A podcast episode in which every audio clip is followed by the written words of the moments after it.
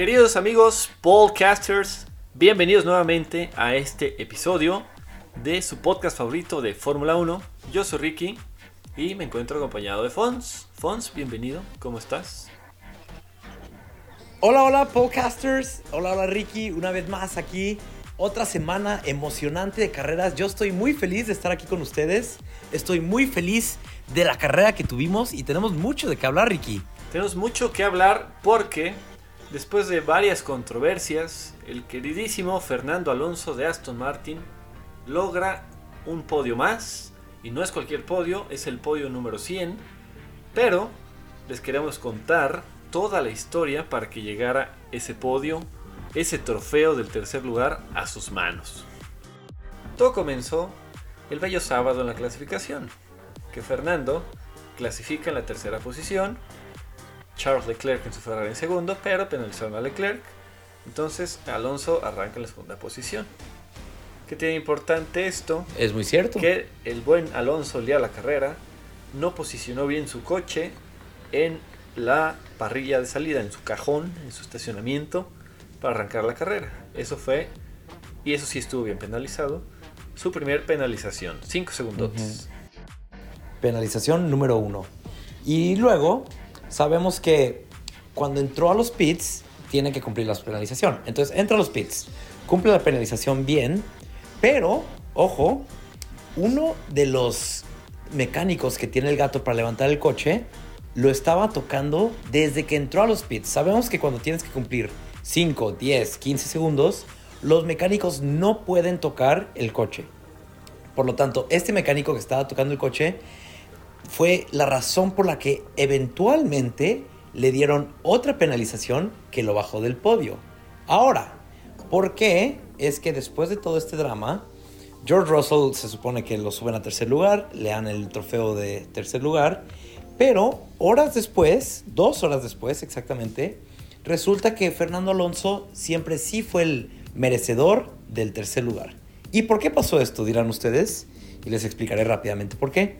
Las reglas dicen que en una, cuando estás cumpliendo tu penalización, cuando estás cumpliendo tus 5, 10, 15 segundos, sí puede ser tocado el coche por el gato. Lo que no especifica las reglas es que solo puede ser tocado por el gato delantero. Esto porque el gato delantero ayuda al coche a acomodarse y a ponerse en posición correcta para que los mecánicos puedan tocar el coche y puedan eh, cambiar las llantas correctamente y todo. Entonces, las reglas no especificaron eso. Eh, Aston Martin lo interpretó como que cualquiera de los dos gatos puede tocar y después de que Alonso le dieran la penalización, la segunda penalización, le quitaron el premio, Aston Martin va con la FIA y les enseñan siete ejemplos diferentes donde a coches que están cumpliendo su penalización, el mecánico toca el coche y a ellos no los penalizaron. Entonces dijeron, ¿por qué a ellos no? Y a en nosotros pocas palabras, amigos podcasters, mientras no hagas un trabajo significativo, puede haber un contacto, porque literalmente estamos hablando de que el Jack tocó el coche, pero no fue un trabajo significativo. Entonces, 5 segundos en los que no puedes hacer nada en el coche, se cumplieron debidamente. Después, obviamente, corrieron al mecánico porque tocó el coche. No se crean, no. Seguro todavía tiene chamba. Pero a los cinco becarios que tienen en su empresa le dijeron, buscan carreras anteriores siete ejemplos claros donde ha habido contacto del jack trasero con el coche. Y así fue. Y en un texto maquiavélico, de esos redundantes que por ser formales dicen lo mismo una y otra vez, explican lo que dice Fons precisamente. Hay siete ejemplos claros de que pasó esto y no hubo penalización, entonces no tienen por qué penalizarnos ahora. Y todo eso nos llevó a un excelente, excelente, excelente intercambio de memes entre Fernando Alonso y George Russell. Que bueno, al final Fernando Alonso se quedó con su tercer lugar, se quedó con su trofeo y se quedó con su podio número 100. Y lo bueno es que sí lo, disfrutó porque fue Alonso el que se subió al podio, el, el, festejo con la champaña y demás. Después se lo quitan, se lo dan a Russell, le toman su fotito a Russell. Y después se lo vuelven a quitar a Russell, que ahorita, como bien dice Fons, están los memes de que Russell tiene el trofeo, pero pues lo tiene que devolver a la brevedad. Sí, Sí, sí, pero bueno, eso fue controversia número uno. Otra controversia que, que la gente dice que pasó y como que sí pasó si solo viste la transmisión oficial de la Fórmula 1, es de la victoria de Checo y del papá de Max, el papá ex corredor de Fórmula 1, Jos Verstappen. Checo Pérez gana la carrera, ¿no? Él va con su equipo, de hecho también va con el equipo de Aston Martin a celebrar porque recordemos que Checo Pérez antes estaba con ese equipo de Aston Martin, cuando se, conocía como Racing Point o Force India antes que eso. Entonces Checo Pérez va con el equipo de, Aston Martin, celebra un poquito, va con el equipo de Red Bull, celebra mucho más y se ve en la transmisión como el papá de Max, Jos Verstappen, no lo quiere, no lo quiere felicitar, no lo quiere saludar, no lo quiere nada. Muy Pero, serio, muy serio se ve. Sí, sí. Podcasters, yo me tomé la tarea de analizar y sobreanalizar esa escena para ver qué es lo que verdaderamente pasa. Y se, alcanza a ver, si eres muy fijado y si le pones pausa mucho a la transmisión, que Jos Verstappen intenta sacar la mano para felicitar a Checo. Eh, había tanta gente que se vio, se había un poco abrumado, guarda otra vez su mano. Y justo en el momento que cortan la transmisión de, enseñar a Checo a enseñar a Max, Jos Verstappen sí le da, le da su mano, le da una palmadita en la espalda y le dice felicidades, pero esto solo se ve desde otra toma en otro video. Este video no se ve en, en la transmisión oficial de la Fórmula 1, este lo tienes que buscar aparte. Pero bueno, entonces ese es un pequeño drama un poco artificial creado, que la gente está diciendo que el papá de Joss es, el papá de Joss, el papá de Max es vengativo y que no está feliz por nadie, pero mientras que sí puede tener sus, puede ser una mala persona y lo que quieras, este, no es, no es tan malo como lo pintaron este fin de semana. Sí, ella nomás es vender humo y no hay, no hay nada más que agregarle. Está feliz porque su equipo va ganando, porque Max está en el coche más rápido, junto con Checo. Efectivamente, Max está en el coche más rápido y eso lo, lo, pudimos ver este fin de semana, aunque sí fue ayudado un poco por el, el safety car del cual ahorita me gustaría tocar un poco. Pero Max Verstappen del lugar número 15 al lugar número 2, wow, wow, wow. Sí, no, ese coche es un cohete, este es, la verdad que es inalcanzable. Ahorita los dos Red Bull vuelan porque vuelan. Es tanto así que, inclusive en la carrera, Max Verstappen arrancó en la decimoquinta posición porque tuvo un problema el sábado con su coche. Y todos, lo único que teníamos que preguntarnos era cuántas vueltas iba a tardar Max en llegar a posiciones de podio. Se tardó la mitad de la carrera con todo y safety car, pero era más que evidente que iba a llegar. Sí, como tú dices, era cuestión de tiempo. El safety car lo ayudó a acelerar un poco el paso, pero bueno, llegó. Oye, Ricky, y ahora yo te quiero plantear a ti una pregunta, ¿ok? Hemos estado hablando mucho de Aston Martin, hemos estado hablando mucho de Red Bull. Vimos que lo que pasó hace dos semanas en Bahrein con Aston Martin no fue una casualidad, no fue un accidente. En realidad, Aston Martin tiene un coche muy rápido. Ya va dos veces seguidas que está en el podio en tercer lugar, justo atrás de Red Bull. Y ahí te va. Red Bull el año pasado acabó en primer lugar de, campeonato de constructores y Aston Martin quedó en séptimo. Eso, esa exactamente no es la pregunta. Eso es un hecho. Por lo tanto, por lo tanto, Red Bull tiene mucho menos tiempo de desarrollo de su coche. Y cuando digo tiempo, es cuántas horas pueden usar el túnel de viento para desarrollar su coche. Red Bull tiene 750 horas para desarrollar su coche en el túnel de viento, mientras que Aston Martin, por haber quedado en séptimo lugar, les dan muchas más horas. Les dan 1200 horas. Esto es casi el doble de lo que tiene Red Bull. Entonces mi pregunta es esta, Ricky. ¿Tú crees que a lo largo del año, y tú y yo sabemos lo importante que es el desarrollo de los coches a lo largo del año, ¿tú crees que Aston Martin pueda llegar a alcanzar o hasta rebasar a Red Bull? Yo la verdad pienso que este año no, rebasar no. Sí le puede hacer competencia porque ya lo estamos viendo. Sin embargo, me cuesta creer que ahorita el desarrollo tan grande que ha tenido Red Bull y la eficacia eh, permite que Aston Martin, que apenas está floreciendo, que ya tiene también varios años en desarrollo, eh, le permite alcanzar a Red Bull. Pero se ve muy interesante y un gran contendiente para el segundo lugar en el campeonato de constructores. Eso es muy cierto. Ya vimos que está, no voy a decir muy por delante, pero sí en cuestión de velocidad y, Y en general el coche está mejor que el Ferrari y el Mercedes, que respectivamente el Ferrari quedó en segundo lugar el año pasado, Mercedes quedó en tercero. Por lo tanto, Ferrari tiene 900 horas, Mercedes tiene 960 horas de desarrollo en el túnel de viento. Y Aston Martin tiene una súper, súper ventaja, porque ya tienen una muy buena plataforma, tienen la gente para desarrollar un buen coche y pues tienen el dinero. Sabemos que tienen, le están metiendo muchísimo dinero a este proyecto tienen todo para hacer que Fernando Alonso, quizás este año no, pero el que sigue, o tal vez en dos, si es que la edad de Fernando Alonso todavía se lo permite, sabemos que este año va a cumplir 43 años. O no, cumplió 42. Bueno, total, está, tiene 42. O va a cumplir 43. Muy experimentado, en pocas palabras. Sí, sí, sí. Sí, pues Aston Martin tiene todo para en realidad cumplir con su palabra de queremos estar hasta enfrente en pocos años. Así es, sí. La verdad que sí, es. Me da gusto cuando equipos así trabajan, se esfuerzan, combinación de desarrollo, patrocinadores, pilotos, etc. Y se ve el resultado. Ahora tienen un excelente piloto en un excelente coche y llevan dos podios en dos carreras.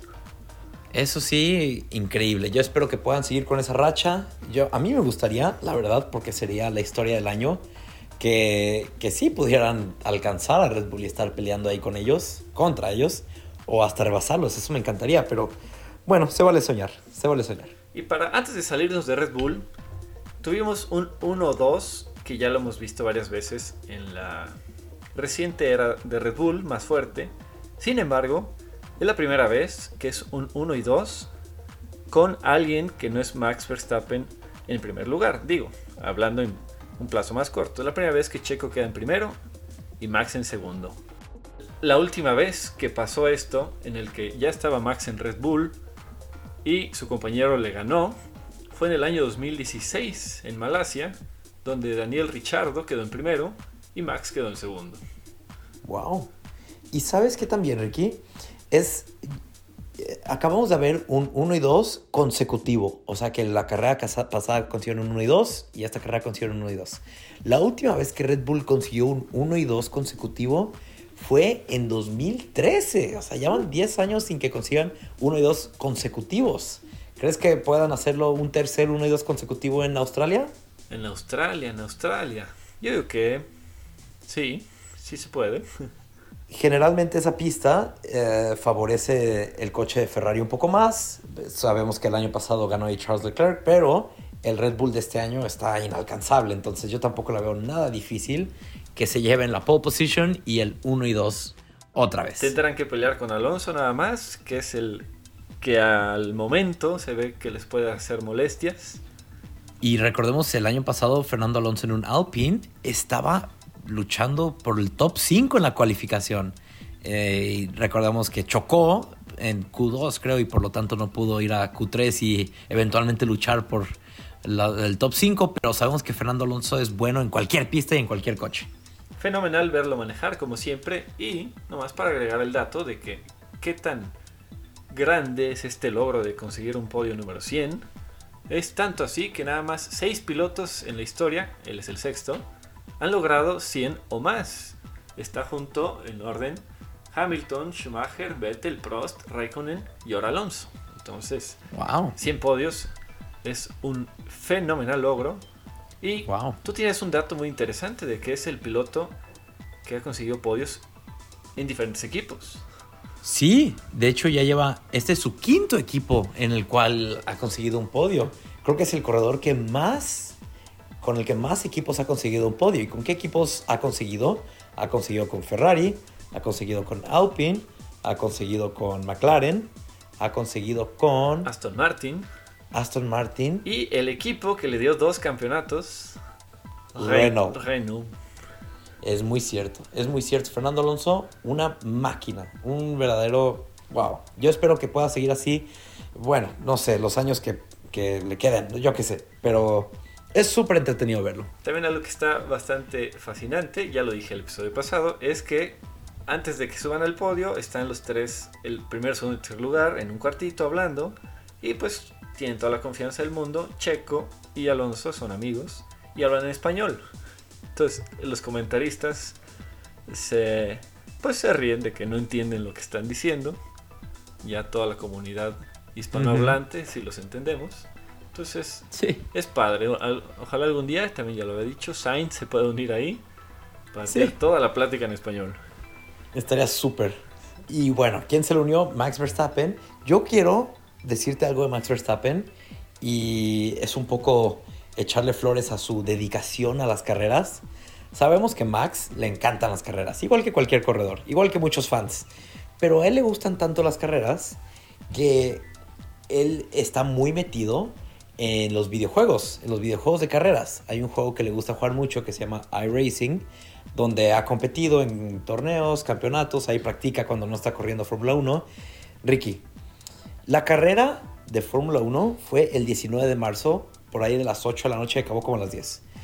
El 20 de marzo, a las 8 de la noche, Max Verstappen estaba compitiendo en iRacing, estaba corriendo Ferraris en iRacing. Ni siquiera pasaron 24 horas de su carrera y ya estaba otra vez en, en su casa en Mónaco corriendo coches virtuales. Porque obviamente Podcasters, él no juega con un control de una consola de videojuegos. Él tiene un simulador, tiene su asiento, tiene los pedales, tiene todo perfectamente instalado. Entonces para que Uy, sea claro. obviamente un esfuerzo con lo que tengas que hacer, ¿no? Tanto, tanto le gustan estos, o sea, correr simuladores, correr lo que sea, que mandó instalar un simulador en su jet privado. Hazme el favor. Y bueno, y ahora, hablando de Charlie Leclerc, en la carrera nos regaló radios eh, interesantes, un poco dramáticos, en la, Un que, poco dramáticos. en la que se quejaba con su equipo porque cuando salió el safety car, pues todos los coches van al mismo ritmo, a una velocidad mucho más lenta. Entonces, si hubiera presionado, si hubiera tenido la información de que Hamilton se paró en pits, podía eh, dentro del límite ir un poco más rápido para tratar de ganar la posición. Ya cuando era muy tarde, su equipo le avisa y él responde molesto. De entre todo lo que le puede salir mal, pues molesto con falta de comunicación con el equipo. Y pues así las cosas con Ferrari, ¿no? Pequeños Sí. Que dirían algunos, pero pues son a fin de cuentas significativos, son posiciones, son puntos. A fin de cuentas son detalles que necesitan mejorar si es que quieren competir por el campeonato otra vez, que recordemos que ya van 15 años desde la última vez que nos dieron un campeonato. Y Leclerc yo tenía muchas esperanzas por esta carrera, por Leclerc, porque mientras que sí salía en doceavo lugar, por lo menos estaba enfrente de Max. Eso me daba un poco de esperanzas. Pero entre el safety car y, su equipo que pues no le ayudó con las llamadas de los pits, entonces pues Charles pobrecito, no sé quién estaba más triste si él o yo, pero no logró no logró avanzar tanto como me hubiera gustado. Otra eh, comunicación curiosa fue la Yuki Tsunoda, se tomaron el tiempo de transmitir y de subtitular, en la que peleaba con un Haas por la décima posición, lo rebasa Magnussen en su Haas, se ve en la transmisión que va a sonar un audio de Yuki Tsunoda y que se escucha.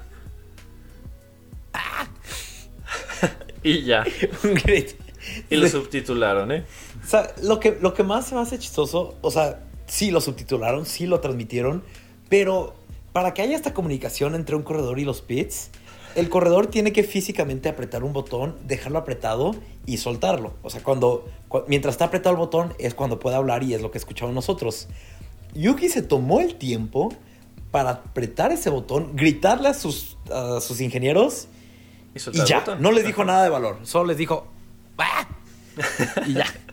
Mientras manejaba un coche a 300 kilómetros por hora en uno de los circuitos más angostos y rápidos del campeonato. Sí, el circuito de calle más rápido que, bueno, muchos debates, he visto, yo no, pero he visto que hay gente que debate que dice que no es un circuito callejero por tener curvas tan peraltadas y estar tan parecido a un circuito, pero, pero ¿tú qué dices, Ricky?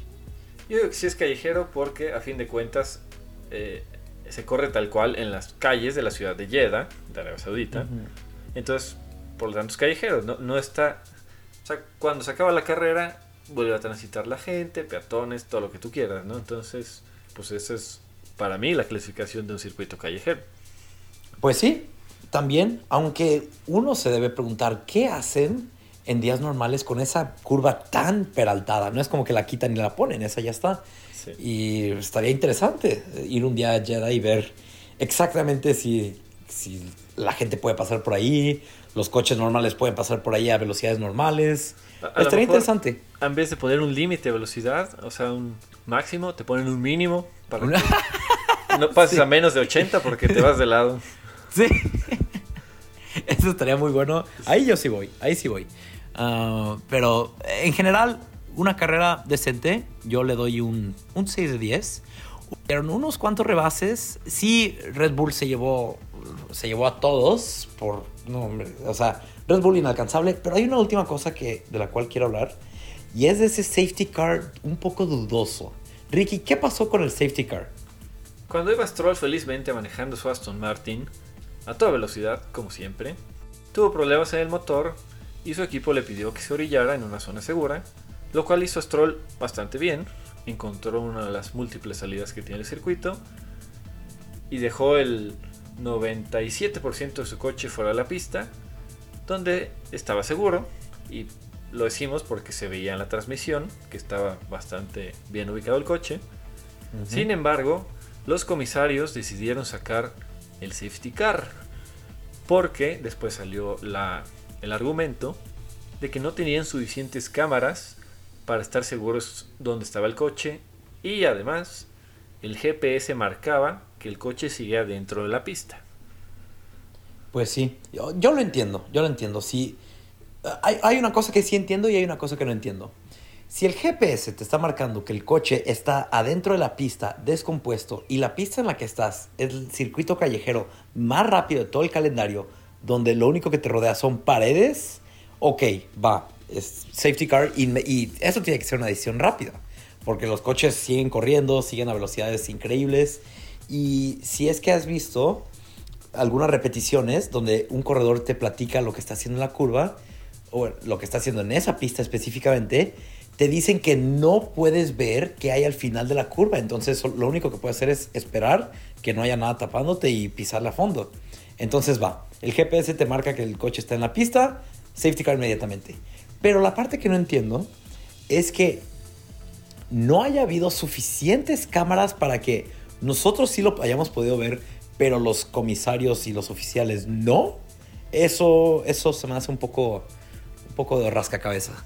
Sí, está muy raro porque inclusive mientras estaba la toma del helicóptero, que nos mostraba el coche ya eh, ubicado en una zona segura, es cuando cambió la misma transmisión a safety car. Digamos que cuando pasa la transmisión pasa unos segundos antes en la vida real, ¿no? Pero pues tienen también mucha gente en pista, muchísima. Eh, oficiales de pista, supervisores, etcétera. Pero bueno, así se dio. Y esto, que tiene importante, pues un safety car alenta a todos es mucho más tardado el proceso de que entra el safety car, junta los coches, los vuelve a dejar correr, se pierde tiempo, se pierde el gap, el tiempo entre un piloto y el otro, todos se vuelven a juntar, entonces obviamente hay quien gana y quien pierde con este tipo de acciones. Sí, claro, y uno de los grandes ganadores fue Max Verstappen, pero no solo eso, también el compañero de Lance Stroll, Fernando Alonso fue uno de los grandes ganadores.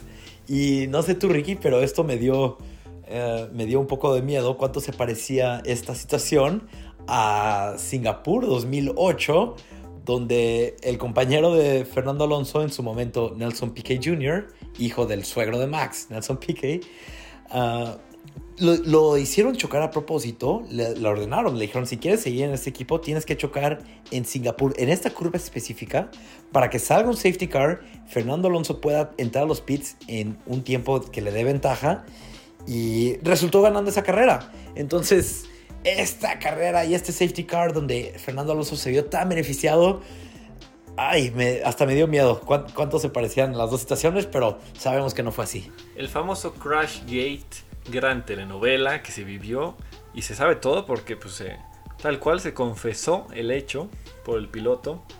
entonces, es correcto. Bueno, Eh, Se confesó, drama. sí, unos años después lo confesó y el entonces director Flavio Briatore lo banearon, lo sacaron de la Fórmula 1 de por vida, que de hecho creo que ya puede regresar, pero, pero en su momento sí fue como, wow, ok, va. Uno de los días oscuros de este gran deporte. Pero bueno, tiene que haber dramas, de eso, de eso se vive también. De eso no hay duda, de eso no hay duda. Y aquí estamos con ustedes para platicarles de todo, de los resultados, de los dramas, de los circuitos, de los fines de semana, de los, de los avances. Y con todo esto se nos está yendo el tiempo. Ricky, ¿hay algo más que le quieras decir a los podcasters? Si no entienden algún meme de Fórmula 1, con gusto nos lo pueden compartir y, y les explicamos todo el trasfondo del por qué para que se puedan reír con nosotros y esta gran comunidad amante de la Fórmula 1. Claro, y también a partir de este capítulo ya pueden interactuar con nosotros en Spotify. Vamos a estar poniendo encuestas y vamos a estar poniendo preguntas a las cuales ustedes pueden responder y nosotros las estaremos viendo y respondiendo en el siguiente capítulo.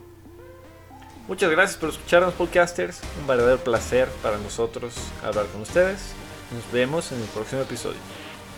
Que tengan un excelente fin de semana y nos veremos en la próxima semana. Bye.